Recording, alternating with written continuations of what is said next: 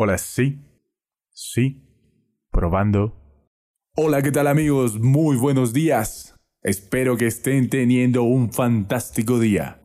Mi nombre es Carlos Pereira y les doy la bienvenida al podcast Entendidos en los tiempos.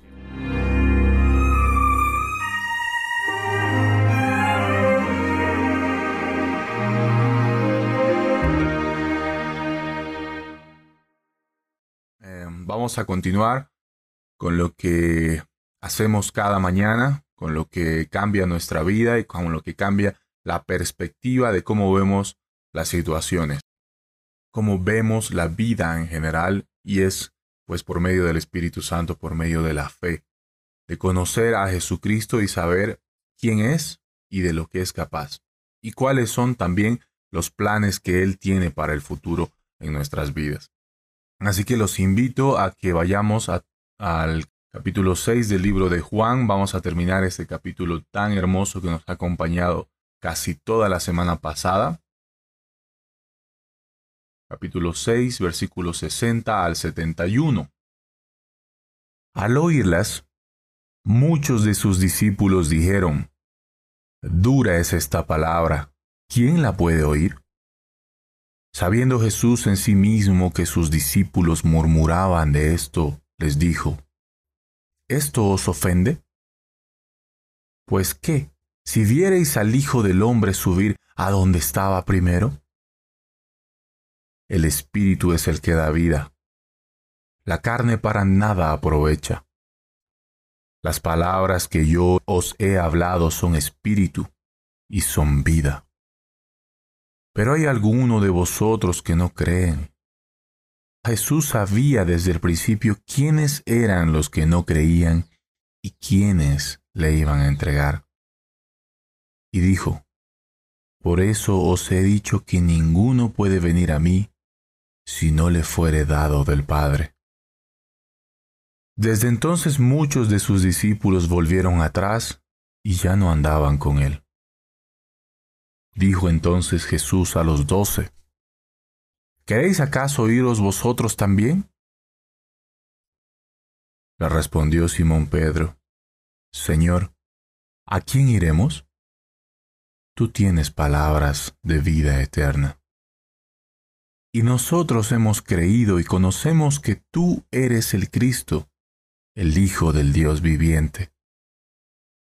Jesús le respondió, ¿No os he escogido yo a vosotros los doce, y uno de vosotros es diablo?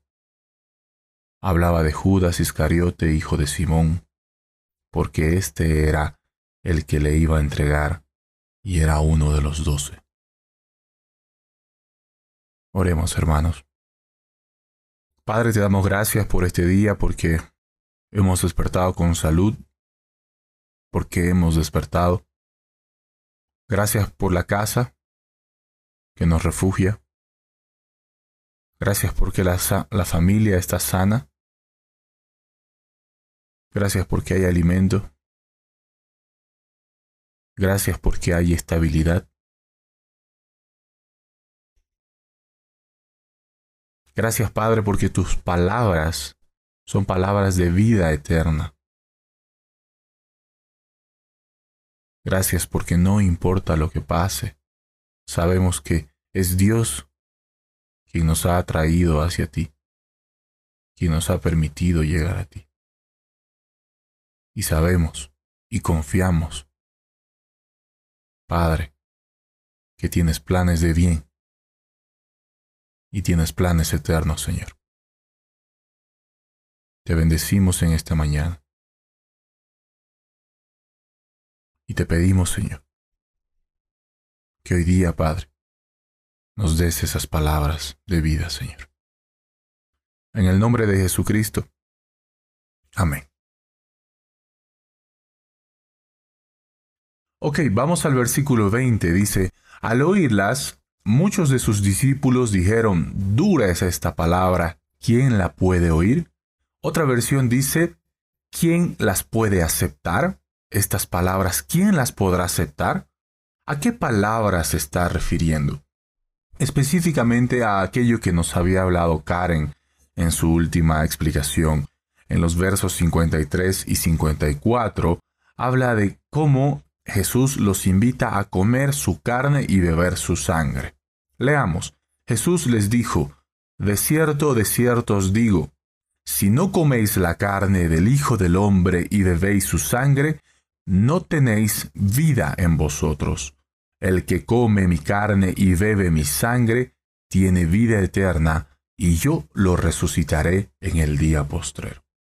Entonces, terminadas estas palabras, es que muchos de los que estaban a su alrededor, muchos que habían ido a buscarlo, recuerdan que Jesús había subido a la barca eh, con sus discípulos en el mar, en la tempestad, y, bueno, habían llegado a la orilla y la gente los buscaba de un lado a otro. ¿Dónde está Jesús?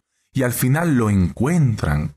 Y cuando lo encuentran, escuchan estas palabras y dicen, ¿qué, qué es esto? Es difícil de aceptar, no entendemos. ¿Y qué significan estas palabras? ¿Qué significa comer al Hijo, beber su sangre? Es complicado, pero ahora lo vamos a desmenuzar. Primero significa hacerlo parte de ti, hacer a Jesús parte de ti, unirte a Él. Cuando tú comes un alimento, ¿Qué sucede con este alimento? Ingresa en tu cuerpo y este alimento tiene proteínas, tiene vitaminas, tiene minerales y demás, y todo este alimento se descompone en tu cuerpo y pasa a ser parte de ti. Las proteínas van a formar los músculos, las vitaminas van a formar parte de tu circulación, todo se vuelve ya parte de ti, eres uno solo con ese alimento que has absorbido. Entonces se refiere a que debemos unirnos a Jesús, hacernos parte de Él. ¿Y esto cómo lo podemos hacer? Es decir, tener una relación tan estrecha con Él que ya es parte de mí. No puedo concebirlo separado de mí en ninguna área de mi vida. Cuando como un alimento no es que me acompaña a ciertos lugares este, esta proteína y a otros lugares no. Donde necesito viene y donde no necesito no viene, no, sino que este alimento viene conmigo donde sea que yo esté, en lo que sea que yo haga. Primera cosa, estas palabras significan unirnos a Jesús, significa una relación tan estrecha con Jesús que es parte de mí mismo. ¿Qué también significa alimentarnos de su cuerpo? Significa depender de Jesús como tu forma de subsistencia. ¿Para qué comemos? Comemos para vivir. Dependemos de comer porque si no comemos, morimos. Y Jesús dice, aún la comida como la del maná que cayó del cielo, aún con esa comida los judíos murieron. Pero comer las palabras de Jesús representa alimentarte para vida eterna. Es decir, que si no comes de Él, morirás. Tu espíritu morirá. Así como el cuerpo muere si no come, tu espíritu no tendrá vida eterna si no te alimentas de Jesús. Depender de Él significa creerle. Creer en Él y creer lo que Él dice. Creer lo que Él dice que es necesario para alcanzar la vida eterna. Cuando creo en Él, cuando creo en sus palabras, me alimento. Versículo 63 dice, las palabras que yo os he hablado son espíritu y son vida. Esto significa, hermanos, un cambio de dieta. Poniéndolo en un contexto de alimento, vamos a decir que es un cambio de dieta. Es decir, dejar a un lado todo aquello con lo que me estaba alimentando. Y esto requiere un cambio de mentalidad, de la forma en cómo vemos las cosas, de nuestra cosmovisión. Jesús les está diciendo que la forma en la que Él reinará y salvará a toda la humanidad, será por medio del sacrificio que Él hará como un cordero pascual. Deben comer mi carne, deben beber mi sangre. ¿No les recuerda la Santa Cena? Cuando estamos en la Santa Cena, leemos las Escrituras y dice, este es mi cuerpo entregado por ustedes. Esta es mi sangre que ha sido entregada por ustedes. Para los judíos esto no era concebible. Jesús representa el Mesías, representa el Rey de Israel, victorioso, poderoso. Nadie va a poderse hacer frente cuando Él esté. Y de repente aquí viene Él dice, yo seré entregado. Tienen que comer mi carne, beber mi sangre, porque soy el cordero que será sacrificado. ¿Pueden creer eso? Y si no pueden creer eso, ¿cómo podrán creer que después de eso seré resucitado? Versículo 62. Pues qué si viereis al Hijo del Hombre subir a donde estaba primero? O sea que para la mentalidad de la forma de reinar y de vencer humana es otra. Los humanos pensamos que el más fuerte va a ganar, que para imponerse es con la fuerza, que para vencer es gritar o golpear más fuerte. Y Jesús les presenta otra forma. ¿Quién podrá aceptar estas palabras? Y Jesús dice, ¿me creerán que esta es la forma? ¿Aceptarán lo que digo? Y es que hermanos, hay, a veces hay cosas que no vamos a cambiar en nuestra mente, aún si Dios no los dice. Habemos personas, y hay personas, que tenemos conceptos tan fijados en nuestra mente. Y los discípulos, muchos de ellos que estaban siguiendo a Jesús, tenían estos conceptos tan fijados que ni aun Jesús mismo se los decía que cambien, iban a cambiar. No, así soy yo. No, así me enseñaron a mí, así me he criado. Así es como creo que funciona. Si Jesús dice esto, Jesús está equivocado, porque así son las cosas, como yo las veo, como yo las creo. Por eso la pregunta de Jesús, ¿quién podrá aceptar estas palabras? Vemos en el verso 60 y 61 que muchos murmuran. ¿Unirme a este? ¿Depender de él? Lo habían seguido, habían comido el pan, habían visto algunos milagros, pero otra vez esta pregunta, ¿unirme a Él? ¿Comer su carne? ¿Depender de Él? ¿Aceptar su modelo de vida? ¿Sacrificarme para vencer? No, no, no. Imposible si este es un carpintero es el hijo de José. ¿Por qué yo habría hacerlo a de él mi modelo de vida? Y es que muchos de los que estaban siguiendo a Jesús no sabían quién era Jesús. Por eso es que nos hemos introducido en el libro de Juan, hermanos. Porque el libro de Juan nos responde a la pregunta, ¿quién es Jesús? Por ende, ¿qué aprendemos de Jesús en estos versos? Primero que Jesús es accesible. Verso 65.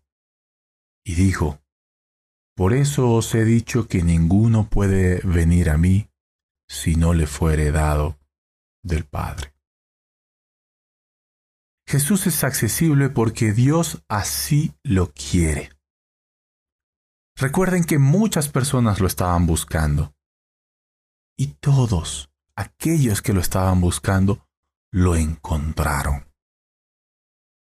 Él está ahí, disponible para ti. Yo he trabajado en, cuando estaba todavía por mis 20 eh, años, 18, era guardia de seguridad en una discoteca. Eh, yo cuidaba el área de VIP, me acuerdo. Nadie podía entrar sin su pase. Entonces mucha gente se quedaba frustrada. Muchos venían a la inauguración de la mejor discoteca y querían entrar a VIP. Señor, no puede si no tiene su manilla. No puede si no tiene el pase. No puede si su nombre no está en la lista. Cuánta gente enojada. Tenía que a veces tragarme hasta los mayores insultos, porque así era el trabajo. Muy difícil es acercarse al jefe de la empresa. Muy difícil acercarse al CEO y tener acceso a él, aunque sea solo una pregunta quisiera hacerle al mejor en el área que quiero. Aquí, ¿cómo nos muestra la humildad de Dios mismo? Que está accesible a todos. ¿Quieres hablar con Dios? Es accesible. ¿Quieres hablar con el creador del mundo? ¿Con el mejor en el área? ¿Quieres entrar a esa zona donde no todos pueden? Jesús es accesible porque Dios así lo quiere. Segunda cosa, Jesús es sincero. Veamos del versículo 63 al 67. El Espíritu es el que da vida. La carne para nada aprovecha.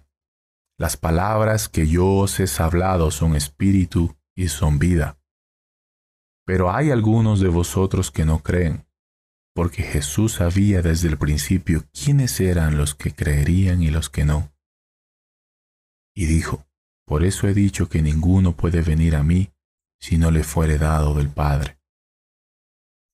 Desde entonces, muchos, no dice pocos ni unos cuantos, ni algunos, muchos de sus discípulos volvieron atrás y ya no andaban con él. Jesús no doró la píldora Jesús al verlos irse dijo, no, no, no, no, no, a ver, me, retracto chicos, no, no es tan, tan heavy mi palabra, es un poco más suave, a ver, vamos a cambiar las cosas para que se queden. Son seguidores, no ha sido fácil y es necesario que se queden cerca. No, no. Jesús fue sincero, fue honesto. Esto está bien, esto está mal, lo tomas o lo dejas, lo crees o no lo crees.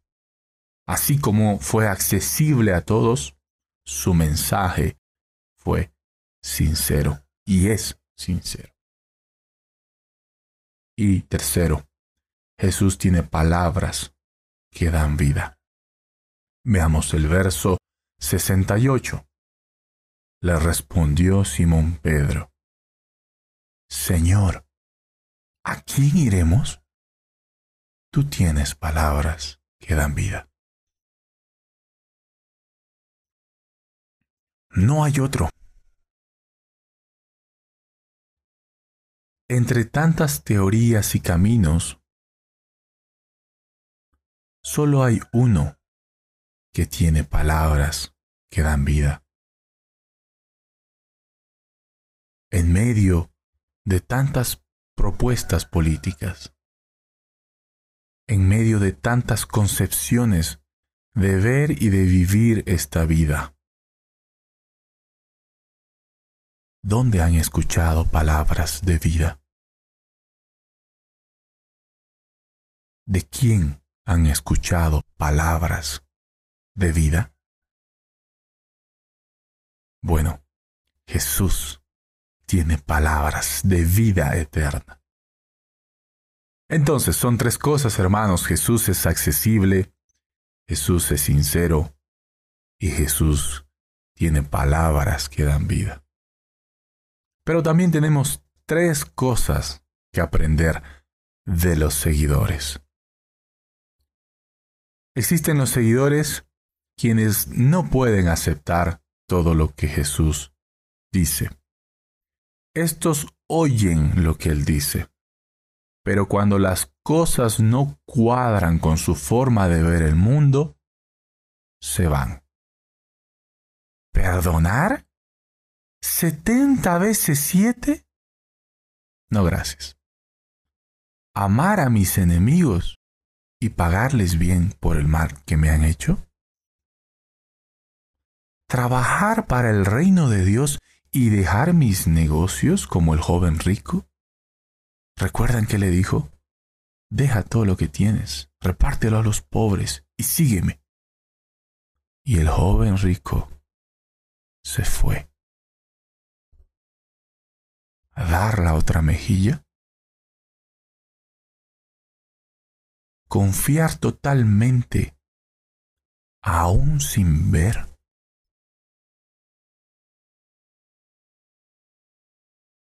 Creer en la soberanía de Dios. Respetar las autoridades. Mm, no, gracias. Ya comí, gracias por el pan. Adiós. Existen estos seguidores. Quizás Abraham pudo decir, dejar mi parentela, irme a lo desconocido. O peor, matar a mi hijo, al único hijo que tengo, sacrificarlo no. Conmigo Jesús ya pasó el límite, estas palabras no las puedo aceptar y me voy. Entonces existen el primer tipo de seguidores de Jesús, aquellos que no pueden aceptar, que no quieren aceptar todo lo que Jesús dice, solo algunas cosas. Pero cuando van mucho más allá, ya no, se van. Segundo tipo de seguidores. Aquellos que buscan palabras de vida eterna.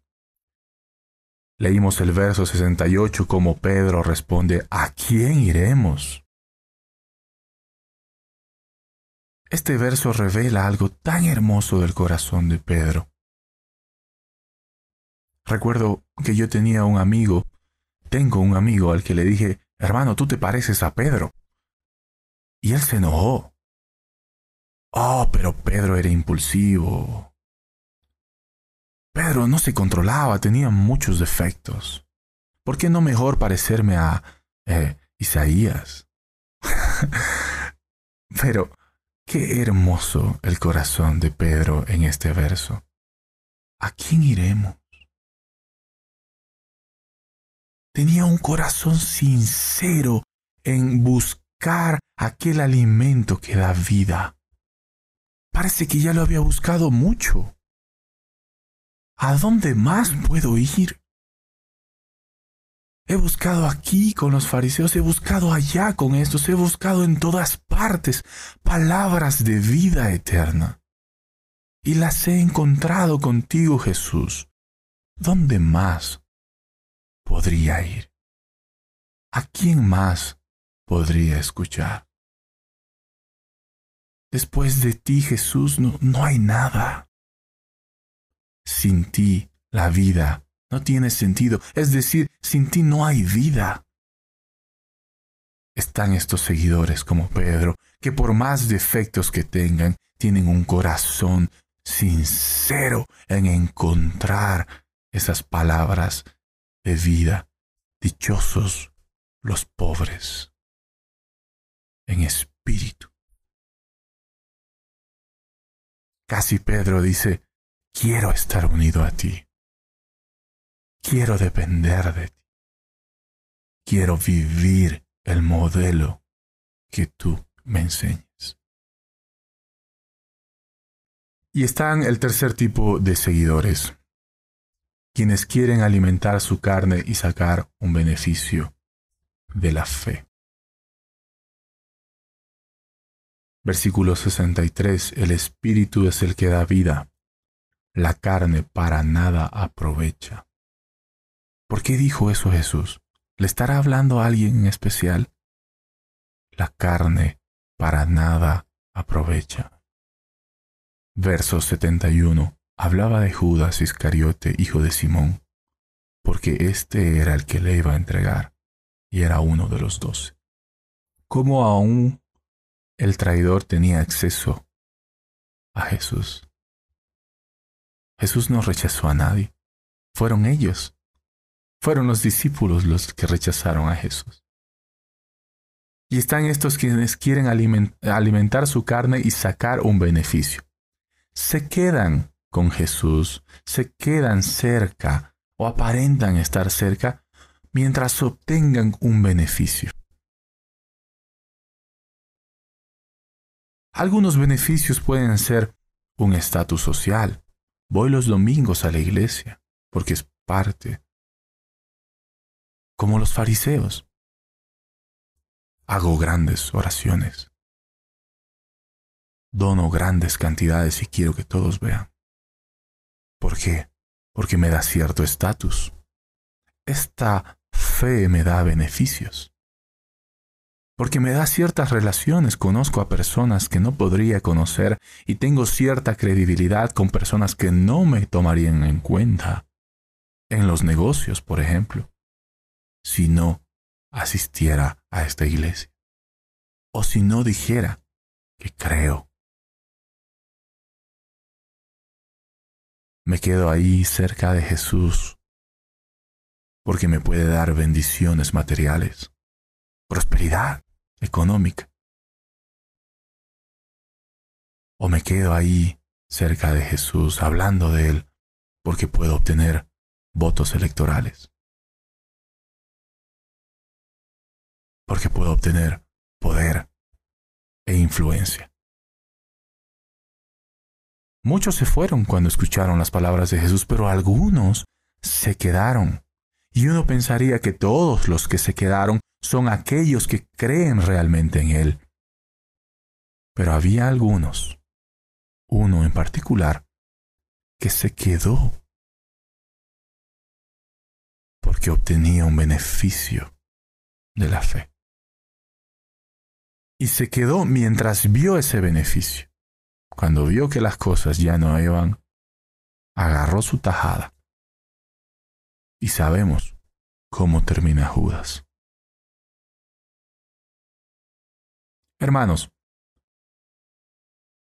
¿cuál de las características de Jesús que hemos aprendido apropias hoy día para tu vida? Jesús es accesible, Jesús es sincero y Jesús tiene palabras de vida. ¿Cuál de ellas apropias para tu vida? ¿Qué tipo de seguidor eres? Los que aceptan algunas cosas, pero cuando Jesús ya va demasiado, mm, pide demasiado, dices, no, hasta aquí nomás. O aquellos quienes buscan una palabra de vida o aquellos que se quedan mientras obtengan un beneficio. Y tercera pregunta, hermanos. ¿Estás dispuesto a aceptar el modelo de Jesús? Son tres cosas que aprendemos de Jesús en estos pasajes, tres cosas que aprendemos de sus seguidores y tres preguntas. Recuerden, el número tres les va a ayudar a recordar lo que hoy hemos aprendido.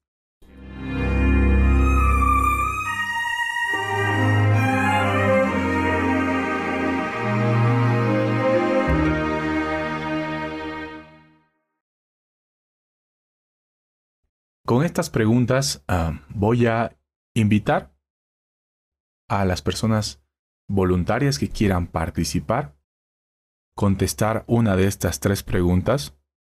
¿Cuál de las características de Jesús hoy apropio a mi vida? ¿Qué tipo de seguidor soy? ¿O estoy dispuesto a aceptar el modelo de Jesús? Cualquiera de esas tres preguntas. No tienen que ser las tres, puede ser solo una. ¿Quién quiere comenzar? Yo. Adelante. Soy más como, como el primer seguidor, ¿no? Cuando las cosas en mi entendimiento no están como pienso que deberían estar o están desmoronándose o, o Jesús, no sé, está diciéndome deja todo y ven, me corro, me asusto, me da miedo. Y, y no soy, mi fe no es, no es tan madura como para, al menos en este momento, como para decir está, está bien y te sigo y tú tienes, eh, tú, tú sabes por qué, ¿no? Lucho, mi, mi interior lucha. Y, pero sin embargo, eh, hay en mi espíritu el, el deseo de, de, poder soltar y, y, entregarme por completo, ¿no? Y decir, no tengo dónde ir, no importar mis circunstancias, sin importar cuán desastroso, no tengo a dónde ir, y, estar contigo es mejor. Quisiera, quisiera poder llegar a ser como, como Pedro, por más irónico que pareciera ahorita decirlo. Hmm. Gracias por tu sinceridad. Todos estamos orando unos por otros, apoyándonos en que así sea. En que cuando se presenten desafíos en esta vida, más allá de lo que podemos entender o aceptar, diremos a quién podemos ir. Pero se supone que Dios tiene que hacer las cosas como yo creo que tiene que hacerlas. Es para pensar, hermanos. Hoy Dios nos desafía también a creerle bajo cualquier circunstancia.